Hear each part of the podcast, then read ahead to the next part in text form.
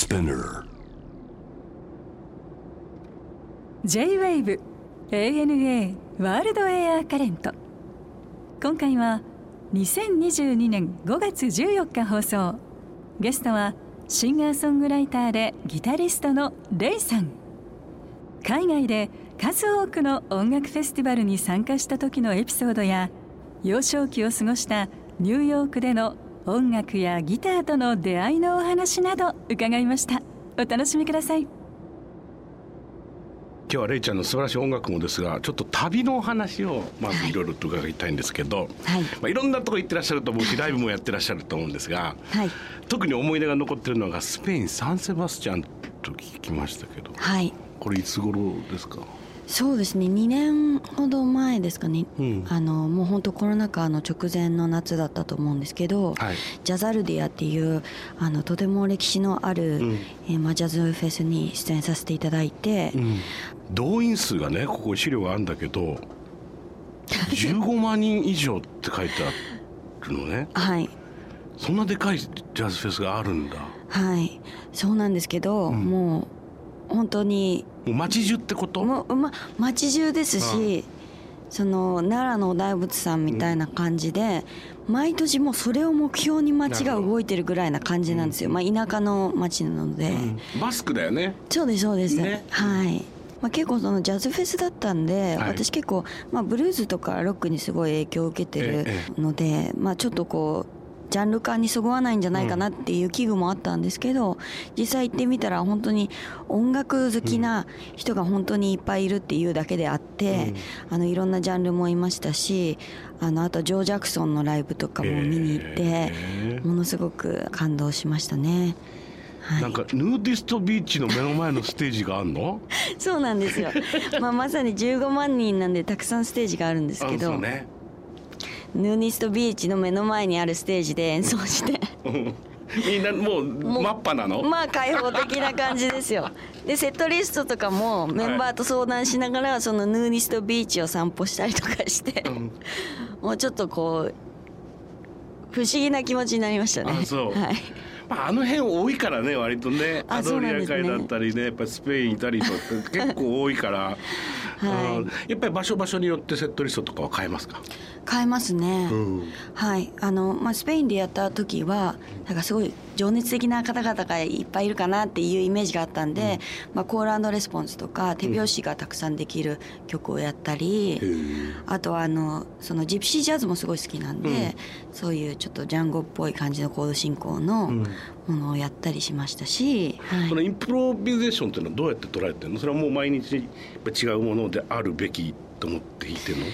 えー、と答えになってるか分かんないんですけど、その即興するときに心がけてることはその X タイムで繰り返し続けるものでなければ、あの起承転結、ん。やっぱ金太郎飴みたいなソロは弾かないみたいなのはあって、どこを切っても同じようなやっぱフレージングだとっていうのはあるので、まあ、なるべくストーリー性を持たせるようにはしているっていうのと、あとはなんかその昔はその粗雑なマイクとかで演奏者が、その自分のアーティキュレーションとかダイナミックスで自らミックスをしていたけど、今はやっぱり高い技術で、あのそういう部分が補填されてしまうし、まあ、優秀なエンジニアの方とかがミックスしていたらもうそれがやっぱり解決されてしまうじゃないですか。でまあやっぱそういうテクノロジーとかが進歩した今だけど、まあ、即興する中でも、あのそして電気楽器だったとしても、ちゃんとそのあの息継ぎをして弦楽器を弾くだとか、あのそういうダイナミクスとかも、あの心がけるようにはしてますね。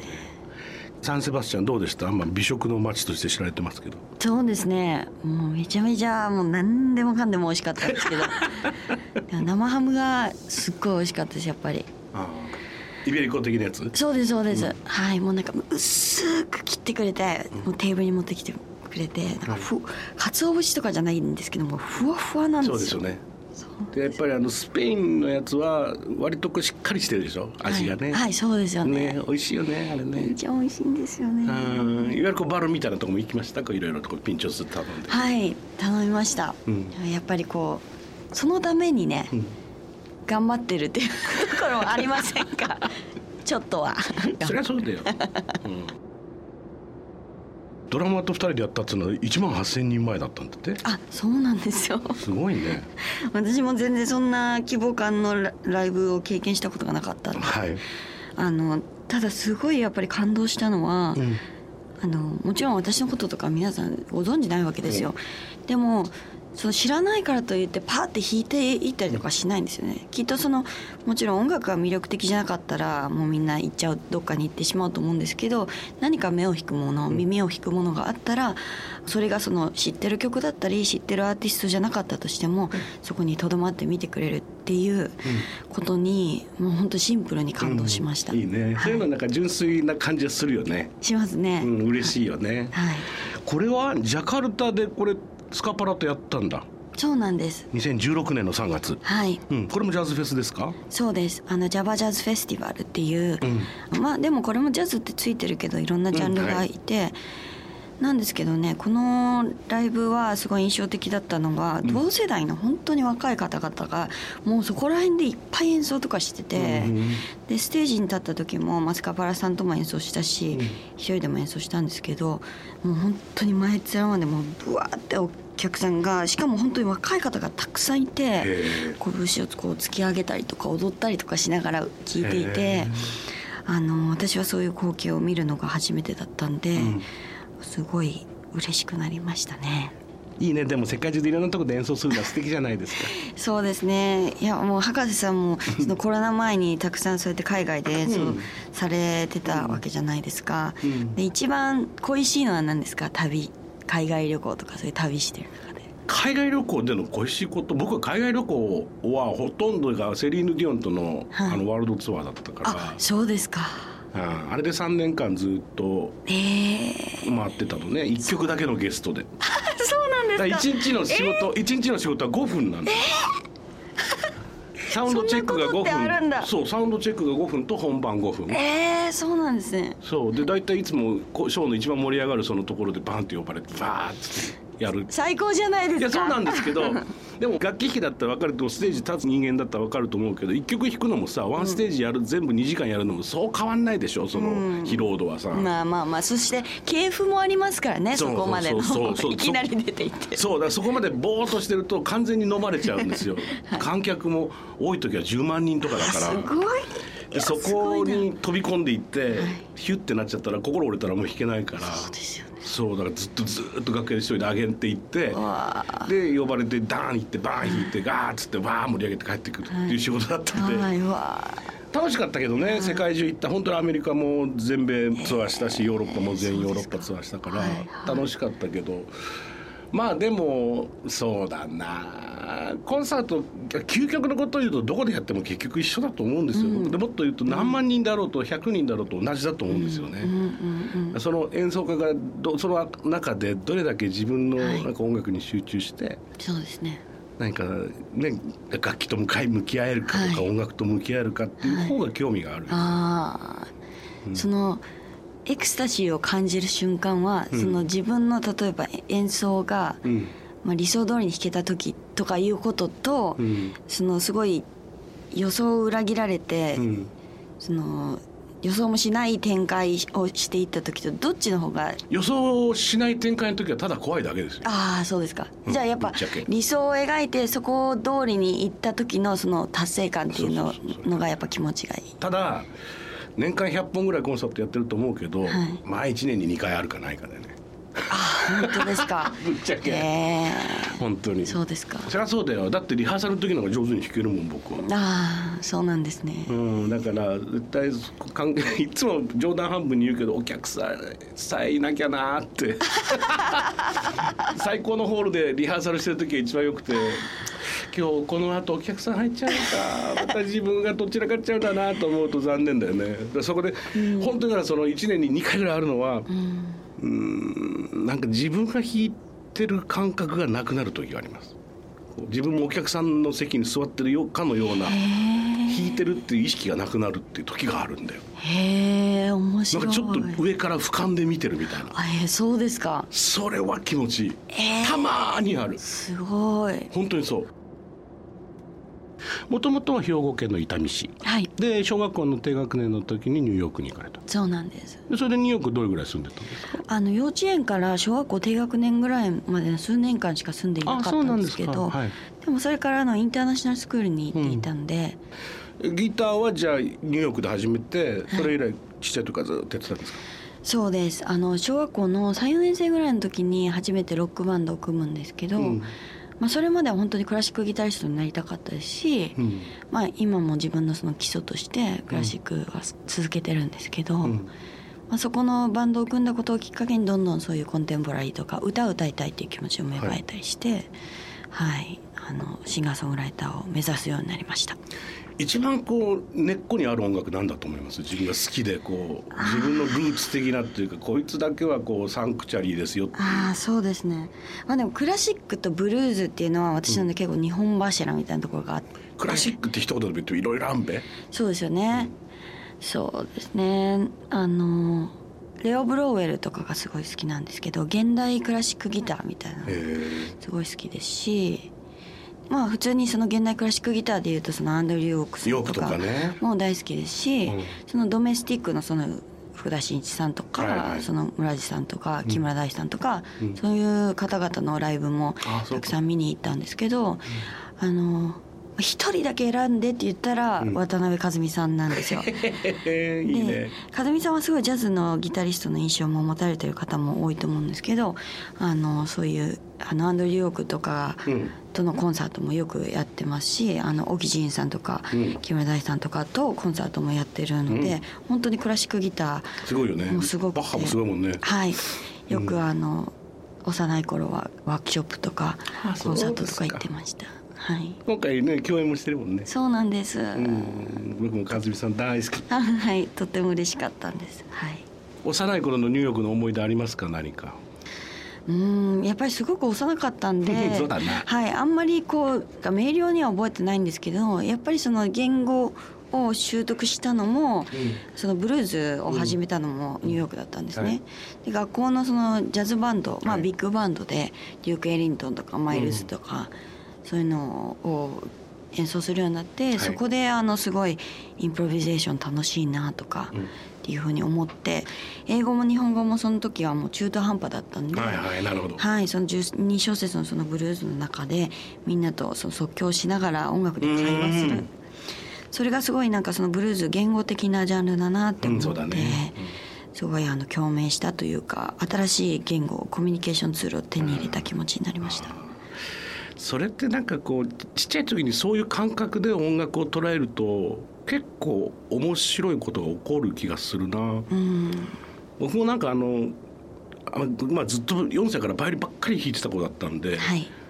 特にこのなんだろう学小学校の友達が必要だと思ったこともなかったうんし、うんうん学校終わってから遊びに行くっていうまず経験がないあし。もう全く同じです。そうだから 家帰ったら楽器に向かうことしかないじゃない。はいででもその中で結局そこからはこう宇宙が広がるじゃない音楽って。うん、そうですね。ね、勝手にで気が付いたら何時間も経ってるっていうのがやっぱりね、そうですね。忘れられないんだよねあの感覚がね。はいもう一つのやっぱり言語だと思います、なんかもうそういう幼い頃からやってる人にとっては特にそうだと思いますしうんうーん。なんかこういろいろね、まあ、学校生活とかでそのいじめられてとか、うん。そういう境遇の方も、まあ、少なからずこの世の中にはいるわけで、で私もその、まあ、そういう経験がないって言ったら嘘になるんですけど、うん。でも音楽っていうそういう駆け込み寺みたいなそういう場所があったからすごいそのあの保てたっていうかね、だからうんあの本当に環境はそれぞれですからそういうそういう目に遭ってるっていうのも乱暴な言い方ですけど、その望まないその仕事も学校も環境でその働かざるを得ないとかその生きざるを得ない人っていうのはいらっしゃるじゃないですか、そういう時になんかこう音楽じゃなくてもいいからそういう駆け込める逃げ場所みたいなものをなんか持ってほしいなと思うし自分が音楽家として音楽がそういう場所になれるんだよっていうことをこう提示できればいいなっていうのは思いますね。うん、本当そのその通り、お仕事先で行ったら必ず行くとことかありますか？そうですね。楽器屋さんはまあ覗いちゃいますね、ついつい。あはい。あスペイン行った時やっぱそのギター発祥の国みたいなところもありますから、そうだねフラメンコギターも教えてもらったりとかして、うん奏法がもうびっくりするほど違うんですよね。なんですけどもすごい勉強になりましたうしん、あのまあ、東南アジアとかの国にいると結構その、まあ、フェンダーとかギブソンじゃないけどその現地での その有名な。あるよね。クラフト的なやつね。そうそうなんですよ。バイオリンとかもありますか？ら、いやバイオリンもちろんありますけど。ちょっと安価なみんながゲットできる。そうそう。もっと面白いのはあの古いやつで、はい。例えばイギリスとかドイツとかの安いやつとかがはい。やっぱり出回ったりしていて、あそれはクラシックのこうプレイヤーとかなかなか弾けないような、はい。なんですけど、はい。まあ、このアイリッシュとかさ、い。フィドルのですね。ブルーグラスの人たちがこう使うには逆にイタリアのこうバキッと音がするようなやつじゃなくて、ちょっとこういなたいフィドルの方が良かったりするんですよ、はい枯れてる方が、そういうのは探しに行ったりもしたこともありますけどね。そうなんですね、はい。なんかこう国によって結構楽器屋さんの雰囲気とかも違ったりするんで、まあ、必ず行ってうん。演奏したり、うんまあ本当に気分がいい時は買って帰ります、はい。そりゃそうだよ。楽器はもうみ、なんかいくつ持ってても欲しいもんな。そうですよね、はいうん。目が合っちゃったっていう感じ。そうそうそうそう。出会いだから、はい。うん、そうなんです。なんか引き寄せ合って一緒にいることになったと思えばいいよね。はい、うん、そうなんです。前世占いした？あの台北に時あさこさんのサポートギターとして本当。行ったことがありまして、うん。その時になんかあの空き時間で占いに初めて行ったんですけど、うん。なんか銀行員だって言われてえ？前世が、はいあ そうですそうです。バンカーだったわけ。はい、うんもう全然私もともと占いとか全然信じない方なんですけど ちょっとでもそういう旅してるからこそね、うん。なんか普段やらないことやってみようかなみたいなうんうん。感じで行ったんですけど、うん。台北もすごいご飯美味しかったですね。台北美味しいのたくさんありますね。そうですよね。はい。あの八角とか大丈夫ですか？大好き大好き。あそれはグッドですね、うん。台北はアベレージが高いよねこあう味覚の。例えばだからもちろん高級な中華料理屋さんも美味しいけれど、なんかそれこそほらあの夜市とかのはい。屋台の料理もなんかこうレベルが高い気がするな、なんかこう海外とか、まあ、海外じゃなくて日本国内とかでもそうですけど、うん。旅行ってうん。不慣れなことをちょっとチャレンジしてやってみたこととかありますか？いやいっぱいやってきた。あ いっぱいやってきた。いっぱいやってきたしもうだって僕もデビューして30年とか経ってるから、はいはい。で毎年ずっとツアーやってるでしょ。そうですよね。で1年の半分以上は多分旅先なんで、うんうん。でもこの年になってくるともうやっぱりコンサートの時間がベストにしたいから他は何もしないっていうか本当に、あはい、ほとんどスパに行って、あうんうん、うん、あるいはそのジムに行ってとか、はいはいはいコンディショニング、ね、それにしもう徹底してますねそうですよ最近は、ねはい。どこにいるか分かんなくなった、はい。最近はもう なるほどなるほど。ホールとホテルしか知らないですね。はいはい、うん。そうですか。でもそうなってくるよ。ただ若い時やっぱりいろいろした方がいいよ。今のうちに。今のうちに。はい。もう終わっても朝まで飲んでた俺ずーっと毎日毎日朝まで飲んでたけど。そうです。もうもうもうできないさて先月コラボレーションアルバム「キルト」が発売されました。これはまあコラボアルバムと言っていいよね。9組のまあ本当に音楽のスタイルも世代も違えばもう国境も飛び越えた素晴らしいアーティストたちとのコラボです。僕も聞かせていただきましたけどありがとうございます。感動しましたよ、あ嬉しいです、うん、これ絶対愛聴する。嬉しい。ありがとうございます。ものすごく気に入りました。はいえー、と一緒にやられたアーティストの方々を紹介いただけますか？はい、えーとまあシンガーソングライターギタリスト、えーペトロールズや東京事変でご活躍の長岡亮介さん、ん。あとは、えー、と女性シンガーソングライターでとてもスモーキーな声が印象的な藤原さくらちゃん、はい。あとはもうあのこの番組にもお邪魔してるっていうふうにお聞きしましたけど、山崎正義さんうん。とか、あとはもう細野晴臣さん渡辺和美さんなどなどもう本当にたくさんのねアーティストが参加してくれたアルバムになってます。素晴らしいね本当一曲一曲のもうキャラクターも全然違うしだそのギターの可能性だったりこの音楽のそのレイちゃんのこう引き出しのたくさんさって広さっていうか深さというか、それをすごく感じましたね。あありがとうございます。キルトっていう言葉は？はい、まあ、キルトっていうのはもう皆さんもねあの博士さんもご存知だと思いますけどそのお裁縫の技法。うん。で布と布の間に薄い綿を挟んで、えー糸で縫い合わせるという技法なんですけど、まあ、それと同じように私が布となってコラボレートションアーティストが布になってその間に柔らかくて温かい音楽が挟まってん。それを縫い合わせて一つの作品にしようっていうことであのコラボレーションアルバム「キルト」っていう名前になってます。どうでした？コラボいろんな方とやって。楽しかったですか？とっても楽しかったですしその一方でその自分のその、まあ、技量とかソングライティングのスキルも底上げしていただいたっていう感じはありましたね。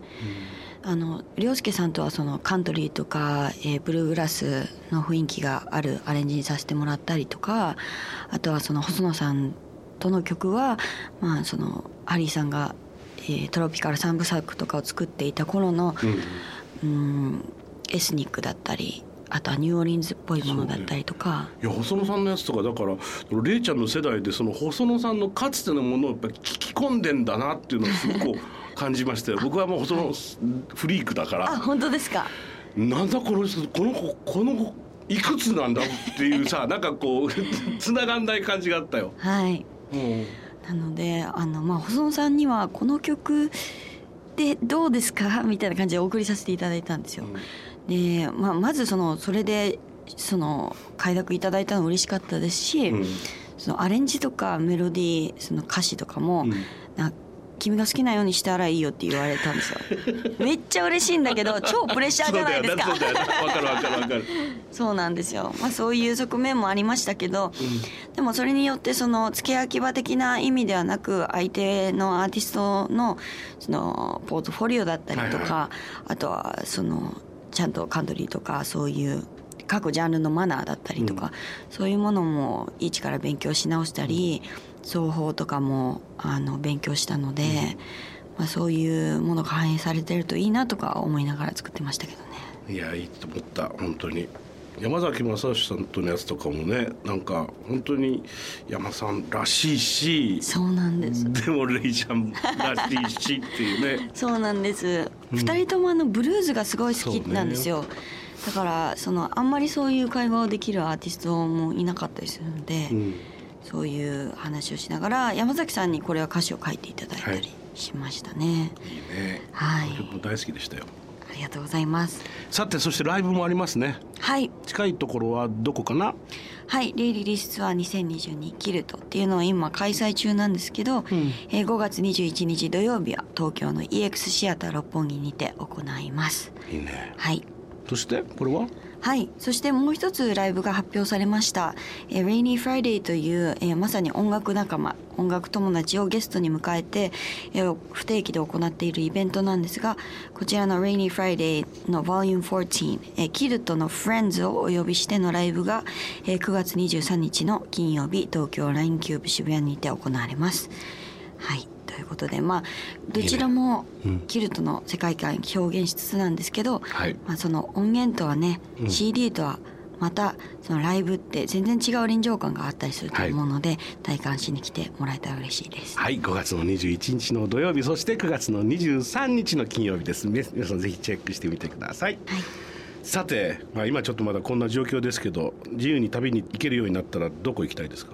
イギリスに行ったことがないのであそうですか。はい、イギリスのグラストンベリーっていう、はいはいはいはい。ね大きなフェスがありますが、に行って演奏してみたいですし本当にそのイギリスの古着屋さんとか、あのレコード屋さんとか回って遊びたいっていうただの個人的な願いもあります。はい。いいですね。いらしてください、はい。